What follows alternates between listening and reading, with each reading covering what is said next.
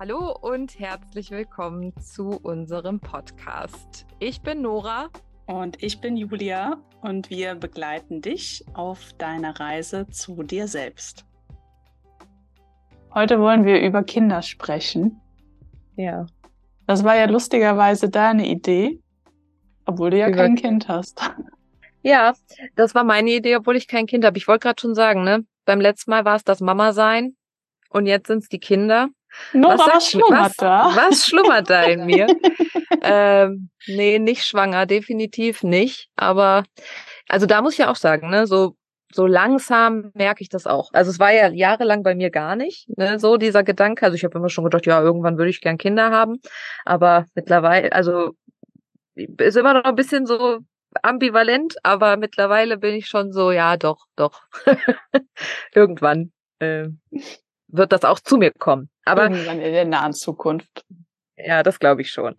Aber das Thema Kinder, genau, weil ich fand das in der letzten Folge so spannend und habe da noch mal drüber nachgedacht, wie du auch erzählt hast, dass du halt deinem Sohn einfach so eine große Unterstützung sein kannst, weil du weißt, wie er halt Entscheidungen trifft, was gut für ihn ist ähm, in gewisser Form, also wie er auch gut für sich seine Entscheidungen treffen kann.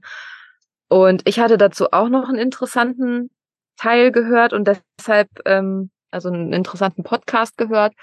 Und deshalb habe ich mir gedacht, lass uns doch heute mal darüber reden, was so unsere Erfahrungen sind ähm, im Bereich, ja, die wir vielleicht auch als Kinder und Jugendliche gemacht haben, äh, die uns so geprägt haben oder ja, worauf man einfach achten kann. Ja. Ist ja auch dein, also ne, du hast dich ja auch lange damit beschäftigt, gerade Human Design und Kinder.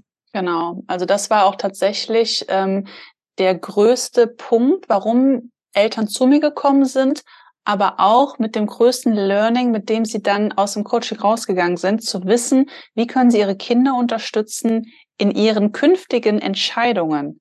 Und gerade in der Jugend haben wir ja extrem wichtige Entscheidungen. Mache ich jetzt Abi, mache ich keins?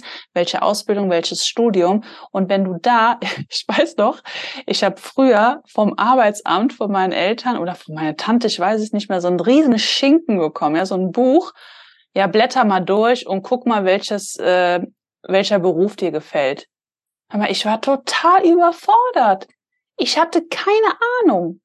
Und ich habe mhm. erst mit 27, ich bin ja ein Spätzünder im, im Bereich Studium, ich habe ja erst mit 27 angefangen, Wirtschaftspsychologie zu studieren, weil ich mhm. bis dahin eigentlich überhaupt nicht wusste, was mich interessiert. Mhm. Ja. Aber was hätte dir damals geholfen? Ja, auf jeden Fall zu wissen, wie ich meine Entscheidungen treffen sollte. Und zwar lustigerweise nicht wie mein Vater, meine Mutter und meine Schwester, die nämlich sich Zeit lassen dürfen, die nochmal sprechen dürfen, die nochmal tagelang drüber nachdenken oder schlafen dürfen, sondern ich bin, wie gesagt, der Intuitive. Hätte ich das damals gewusst oder hätte mich jemand gefördert, um zu sagen, Julia, der erste Impuls, der zu dir kommt, da darfst du drauf vertrauen. Auch wenn das noch so absurd ist, das ist für dich das Richtige. Und das hat mir in, also ich habe es ja vor drei Jahren, nee, vor knapp vier Jahren oder dreieinhalb, ähm, das Human Design überhaupt für mich entdeckt. Und als ich das gesehen habe, da sind, also da, da hat sich so viel gelöst. Ich wusste mhm. auf einmal, warum ich mich die ganzen Jahre so schwer getan habe, wie es hätte leichter sein können. Aber auch hier, ne, alles war, ist okay. Es musste so sein, dass ich das überhaupt erfahren darf. Ähm, aber als ich dann natürlich das Design meines Kindes herausgefunden habe, um und dann tatsächlich auch gemerkt habe, okay, wir haben dieselbe Art und Weise, wie wir Entscheidungen treffen dürfen, kann ich ihn natürlich extrem ähm, supporten, indem ich ihm das vormache. Und weißt du, wie ich diese Intuition schon übe bei kleinen, also bei ihm jetzt? Mm -mm. Du wirst lachen. Ich spiele super gerne Memory mit ihm. Mhm. Und, und dann tippt er manchmal so drauf und sagt, hier Mama.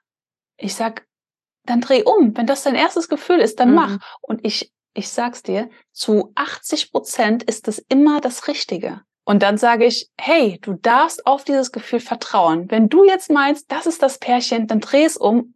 Und meistens ist es auch so. Ja, Wahnsinn. Aber ich glaube auch, dass Kinder sowieso noch mal so eine ganz andere ähm, Intuition und Fähigkeit haben, Dinge aufzunehmen. also die sind da noch mal viel feinfühliger auch.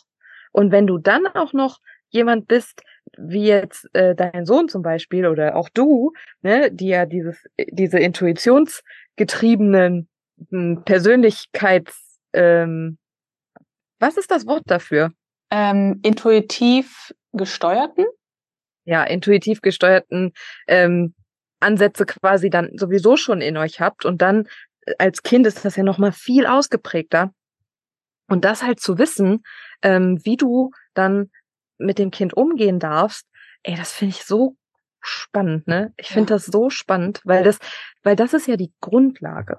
Mhm. Das ist ja wirklich die Grundlage für alles. Alles, ja. was du in der Kindheit lernst und also, die Erfahrungen, die du machst. Ich sag mal so, wir sind ja eh, ähm, jetzt mal aus ne, diesem astrologischen äh, Aspekt betrachtet, sind wir auf dem Weg in ein super bewusstes Zeitalter. Mhm. Also wir sind extrem bewusster geworden als noch die letzten Jahrzehnte und das wird auch immer, immer weitergehen. Das heißt, unsere Enkel werden wahrscheinlich viel bewusster und halten das als total normal. Ne? Mhm. Ähm, aber wir merken es ja auch jetzt schon, die Jugendliche, die sind heute so viel reifer, als ich damals war in dem Alter. Also das ist ja schon Wahnsinn. Naja, auf jeden Fall erkennst du es daran, dass es eine andere Art und Weise der Erziehung. Ich hatte das ja mit der Julia letztens im, im Interview, dass wir mhm. ja das Wort Erziehung nicht so gerne mögen, ne? weil du ziehst ja dein Kind in eine Richtung, sagte sie ja so schön, sondern begleiten ist vielleicht ein besseres Wort. Dass wir unsere Kinder jetzt schon viel, viel bewusster begleiten dürfen. Und das ist ja nicht nur spannend, sondern das ist essentiell für ein gesundes Kind, ich sag mal, für eine gesunde Psyche. Mhm. Ne, bei, äh, wie du bei der letzten Folge gesagt hast, hättest du damals gewusst, dass du auf deinen Körper hören sollst oder eigentlich schon musst, obwohl ich das Wort mhm. nicht so gern mag. Ja, aber das ist schon müssen. Das, äh, in meinem Fall ja. ist das schon müssen. Ja. ja. Dann hätte dir das sehr viel erspart. Absolut. Absolut. Ich meine, es hätte, es hätte dich zwar auch, ne, in diesem Moment wäre deine Kreuzung, der Weg auf deiner Kreuzung ein anderer gewesen. Du hättest vielleicht nicht dein Coaching jetzt gemacht, weil du eben nicht diesen Schmerz durchlebt hättest. Ne? Also im Endeffekt, egal wie es gekommen ist, es ist immer gut. Es ist immer mhm. gut. Dieser Leitsatz, das Leben ist für dich, das darfst du so verinnerlichen, weil das holt Dinge hervor. Sonst wärst du vielleicht heute nicht da, wo du bist. Ja, ja, und wenn du, und selbst wenn, noch ein äh, Satz dazu, selbst wenn du gerade an einem State bist, wo du sagst, ja, toll, ich bin aber gerade in so einem richtigen Loch, schön, wenn ich da bin, ne, wo ich jetzt bin, auch da wieder zu spüren, es hat einen Sinn, warum du gerade da bist. Vielleicht erkennst du den jetzt noch nicht, aber sei im Vertrauen, du wirst es rückwärts verstehen. Mhm. Ja, da auch wieder das Leben versteht man meistens erst rückwärts und wenn du, wenn du aber dir dann so bewusst bist, dass die Dinge, die zu dir kommen, einen Sinn haben, dann verstehst du die Dinge rückwärts natürlich noch mal viel besser, aber du bist in diesem Vertrauen und in diesem Bewusstsein und in diesem guten Gefühl, dass all das, was passiert, einfach auch gerade da ist, weil es halt für etwas gut ist und egal genau. wie doof, wie doof die Situation ist. Und dann kannst du das in deinem, in deinem Kopf auch ganz anders ja so umswitchen. Mhm. Dann, dann, dann sitzt du da nicht und verfällst in Selbstmitleid zum Beispiel, ja, wenn du dann da in einer Situation bist, wo du, du gerade einfach nicht, nicht rauskommst oder so, sondern du bist so in der Lage, die auch auszuhalten, weil du weißt, das, was hier gerade passiert, ist wichtig für mich. Genau. Und das kannst du sofort deinem Kind beibringen. Mhm. Ja, gerade in der Pubertät, wo man ja sowieso nicht weiß, wo gehöre ich jetzt zu? Bin ich jetzt hier oder da oder bin ich überhaupt gut, wie ich bin? Mhm. Da wirklich bewusst zu begleiten und immer zu sagen, ey, es ist alles cool, egal wie es ist, ne? Es hat einen Sinn. Und dem Kind dieses Denkmuster einfach einzupflanzen, also mitzugeben, weil mhm. dadurch ähm, generiert man so eine Leichtigkeit. Man ist nicht im Kroll, man denkt nicht, ah, ich bin nicht gut genug oder immer habe ich nur Pech, ne? was für Glaubenssätze sich da etablieren, sondern das quasi von der anderen Perspektive zu betrachten und ähm, ja, und einfach eine bewusste Elternschaft zu pflegen. Mhm, weil du das ja auch auf dein Kind spiegelst. Das hattest du ja in deiner, in der, in der Folge, wo wir übers Mama-Sein gesprochen haben, auch gesagt, ne? Dieses, wenn das Kind irgendwie völlig ausflippt, dann guck erst oder guckst du erstmal, was ist denn bei mir gerade los? Ja, vielleicht spiegelt mich, also ne, mein Kind ist mein Spiegel. Und das ist auch was, ähm, da habe ich letztens ja auch was zugehört, ähm, da, da war ich ja ganz aus dem Häuschen, dass halt das Unterbewusstsein, also dass es einen Teil im Gehirn gibt, der ähm, alles abspeichert, unbewusst, im Unterbewusstsein. Jeden, jede positive Erfahrung, aber auch jede schmerzliche Erfahrung. Und jedes Mal, wenn du im Erwachsenwerden ein Gefühl in dir spürst, da sind wir auch wieder beim Fühlen, das, was wir in der letzten Folge gesprochen haben. Und deshalb ist es auch so wichtig, dass wir jetzt, also finde ich, den Bogen hier einmal machen, weil das ist, das hat, das, das hat mal, ich habe gedacht, oh mein Gott, ja, ähm, jedes Gefühl, was du in dir fühlst, hast du schon mal gefühlt. Mhm. Und das verbindest du gefühlstechnisch mit einer Situation, die du schon mal erlebt hast. Wenn du zum Beispiel, ganz jetzt mal allgemeines Beispiel, du gehst als erwachsener Mensch in eine neue Umgebung, zum Beispiel du fängst einen neuen Job an und du kommst da in den Raum und deine Kollegen sitzen da und die quatschen alle und du kommst da rein und du fühlst dich plötzlich so unwohl, dann kann das durchaus sein, dass du so ein Gefühl ist, dass du zum Beispiel mal, also jetzt mal wirklich ganz weit gesprochen, dass du mal ähm, mit deinen Eltern irgendwo warst und das Gefühl hattest, du gehörst da nicht dazu, weil da waren nur Erwachsene und das ist hier nicht dein Platz. Ja. Ja. Und das ist so krass, dass jedes Gefühl, was wir fühlen, eine Erfahrung ist, die wir schon mal gemacht haben. Das, also ich, ich ähm, ich weiß nicht, kennst du den Maxim Mankiewicz? Mhm. Okay, der kommt nämlich auch hier aus Köln und ähm, und der hat ein, ein richtig tolles Buch rausgebracht, wobei ich höre halt, ähm, ich höre das immer per Audio, mhm. per Hörbuch. Und er hat nämlich genau so ein Beispiel genannt, das passt super. Er meinte, dass ähm, sein Vater ist früher abgehauen, seine Mutter war, also der ist auch in der Ukraine aufgewachsen, seine Mutter ähm, war Schauspielerin und ist, also hat ihn manchmal in eine 24-Stunden-Kita gegeben, weil die auf Tour war. Das mhm. heißt, dann hat er erzählt, er war im Kindergarten, dann wurden die ersten Kinder abgeholt, dann war es Abend, er war immer noch da, irgendwann war er in dem Schlafraum, dann wurden die anderen Kinder abgeholt und er war letztendlich alleine, dann wurde das Licht ausgemacht und gesagt, so, du schläfst jetzt und und das war diese Situation. Jahre später, Jahrzehnte später erzählte er, wie er hier bei uns am Rhein mit dem Fahrrad entlang gefahren ist, mit seiner Freundin, die ist schon vorgefahren. Und auf einmal kam dieses Gefühl bei ihm hoch. Würde die überhaupt merken, wenn ich jetzt nicht mehr da wäre? Mhm. Dieses Gefühl von Mama und Papa sind nicht da, ich bin es nicht wert, geliebt zu werden oder ne, was mhm. er da alles gesagt hat, das kam in einer ganz anderen Situation hoch, und dann konnte er da nochmal reinfühlen und dieses Ding auch für sich lösen letztendlich, ne? Weil mhm. als Kind ist es so verankert und dann, dann kommt es wieder hoch und dann ist dieser Moment, dass du da bitte nicht drüber gehst, sondern egal wie schmerzhaft es in dem Moment ist, das erstmal anzunehmen, zu mhm. fühlen, akzeptieren. Ne? Und je nachdem, was da hochkommt, kannst du es vielleicht einfach loslassen, ich weiß nicht, mit einer Dankbarkeitsmeditation oder Vergebungsmeditation oder natürlich, wenn es etwas gravierenderes ist, ähm, ja, dann da dich auch professionell begleiten zu lassen. Das wollte ich nämlich gerade sagen. Also je nachdem, wie tief das sitzt, hilft da natürlich echt professionelle Unterstützung. Ne? Also, dass du dir da wirklich jemanden an die Seite holst, der mit dir zusammen da durchgeht. Aber wenn du jetzt das aus einem mehr oder weniger gesunden Status, sage ich jetzt einfach mal raus, erlebst. Und wenn wir mal ganz ehrlich sind, das erleben wir alle jeden Tag. Ja. Wir erleben das. Dieser, dieses Wissen darüber, dass das halt einfach wirklich diese gespeicherten Dinge sind und man kann auch eigentlich mehr oder weniger sagen, wenn man es jetzt mal ganz vereinfacht sagen will, das ist dein inneres Kind, was da mit dir spricht. Ja, ja dein inneres Kind.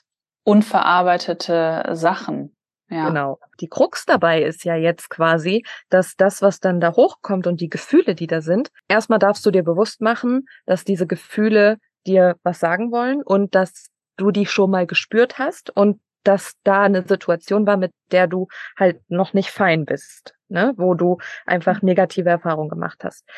Jetzt ist es aber so, damals hättest du eine gewisse Sache gebraucht, jemanden, der dich in den Arm nimmt, jemanden, der dir sagt, es ist nicht schlimm, es geht vorbei, es wird gut. Du kannst das aber jetzt für dich selber tun weil unser Kopf kann das nicht unterscheiden. Wenn du dich wirklich rausnimmst und wirklich ein bisschen Atemübungen machst und dann dir selber in deinem Kopf sagst, wenn du in der Situation bist, zum Beispiel, dass du dich alleingelassen fühlst oder sowas, ich bin da, dir geht's gut, du bist nicht alleine, dann kann unser Gehirn das nicht unterscheiden. Und ich habe das ja damals auch mit ganz professioneller Unterstützung gemacht bei meiner Psychotherapeutin. Und ähm, wir haben da wirklich super Wahnsinnsrückführungen gemacht. Auch da wieder, ne? Mein, mein Bauch hat in jeder dieser Übungen, und da wusste ich das ja noch gar nicht. Mhm. Ja, ich wusste das ja noch gar nicht. Mein Bauch hat in jeder dieser Übungen reagiert, aber vom Allerfeinsten. Ja, ja. Deshalb, wir dürfen das uns bewusst machen. Und dann darfst du zurückgehen und dann darfst du sagen, was du in diesem Moment gerade gerne hättest hören wollen. Ja, ja. Oder müssen. Du, hat, Du hattest eben äh, von einer, von einem, einem Areal im Gehirn gesprochen und wir erreichen ja am schnellsten unser Unterbewusstsein, wenn wir verschiedene Wellen, Gehirnwellen abwarten. Und das, also ich sag mal so, um es leicht zu erklären, du kommst daran viel, viel eher morgens und kurz vorm Einschlafen. Ne, da sind wir in so einer Phase, ich sag mal in so einer Trance-Phase, wo wir einfach äh, offen sind. Und es gibt ja Menschen, die machen das mit Affirmationen, ne? die haben sich da Karten oder lesen sich ihre Sätze vor. Bei mir ist es so, ich steuere mich sozusagen selbst, indem ich mir halt Dinge aufs Handy zum Beispiel spreche. Ne? Und dann höre ich das die ganze Nacht. So ist es für mich einfacher. Und dass diese Dinge aber in mein Unterbewusstsein reinkommen, dass ich eben gar nicht in diesen State erst komme, den du eben gesagt hast, so, ne, dann ich bin nicht gut oder ich hätte mir das und das gewünscht, sondern dass ich mir zum Beispiel im Vorfeld schon sage, ich bin gesund, ich bin sicher. Das hatte ich extrem nach der Flut. Ja, da habe ich mir immer mhm. Sätze, ich glaube, eine ganze Seite voller Sätze drauf gesprochen. Es ist alles in Ordnung, wir sind sicher. Ähm, ne, der Regen ist so und so und so. Also da durfte ich mich auch extrem shiften und ein Glück, sage ich mal, hatte ich das damals schon gelernt das darfst du nicht unterschätzen. Das darf man an Bedeutung oder an Bedeutung darf das gewinnen, dass diese Phasen oder diese Wellen in deinem Gehirn was Gutes sind, dass es wieder in dein Unterbewusstsein kommt, dass du dich ganz neu ausrichtest. Mhm. Ja, das ist auch echt ein interessanter Punkt. Und die Arbeit, die du ja an dir machst, um auch nochmal zu den Kindern zurückzukommen, wie schon jetzt ganz oft gesagt, du gibst das einfach weiter und du strahlst das aus. Und das haben wir ja auch am Anfang schon gesagt, dass die Kinder so eine geschärfte Intuition haben. Die haben ja. so feine Fühler. Kinder merken das.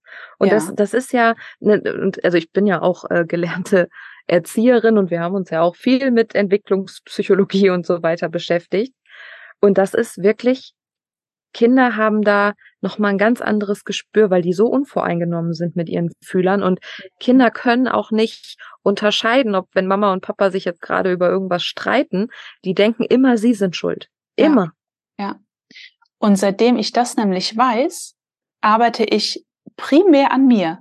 Ja, genau. du musst, du musst gar nichts mit deinem Kind machen, sondern deine Themen aufarbeiten. Dein Kind merkt, okay, wie schwingt denn Mama? Wie ist sie denn heute drauf? Ähm, wie ist ihr Gesichtsausdruck? Und weißt du, was ich auch manchmal mache? Das, das klingt jetzt witzig, weil ich mache oft so ein, ein heimliches Experiment, nenne ich es mal. Ne? mein Sohn, der isst kein Gemüse. Ja, der isst kein Obst und kein Gemüse. Und ich sag's dir, ich liege manchmal mit ihm abends im Bett und dann sage ich, sag mir mal nach. Und dann haue ich da Affirmationen raus. Ich bin liebenswert. Und dann sagt er, ich bin liebenswert. Und dann sage so ich manchmal, ich liebe Obst und Gemüse. Ich liebe Obst und Gemüse. Und ich sag dir, er probiert mittlerweile auch mal was. Na, guck. Ja, mhm. oder was ich auch ähm, letztens gemacht habe, es gibt ja die Tony-Männchen. Mhm. Du kannst ja mit deinem Handy auf ein Männchen was draufsprechen und dann kannst du dein Kind damit vielleicht auch unterstützen. Wenn es kränkelt, sagst du, hey, du sprichst es mit dem Namen an und sagst, du bist ab sofort gesund. Ja, dass das einfach ins System reingeht und du musst ja mal gar nicht daran glauben, aber mach doch vielleicht einfach mal das Experiment und schau mal, ob es Wirkung hat. Mhm. Ja, weil ich habe für mich erkannt, definitiv, und da versuche ich halt schon meinen Sohn, ähm, ich meine, es ist irgendwie natürlich auch eine Art und Weise, dass ich ihn so dahin mh, hm, biege, nein, nicht biege, aber ich unterstütze ihn quasi in eine aus meiner Perspektive gesunde Richtung. Mhm. Unterstützung ist, glaube ich, das Zauberwort. Also am Ende jeder das hatten wir ja auch schon, aber kann man auch nicht oft genug sagen, du machst eh nicht alles richtig. Mhm. Und es wird irgendwann der Tag kommen, da kommt dann auch das eigene Kind zu einem und sagt, das war nicht cool.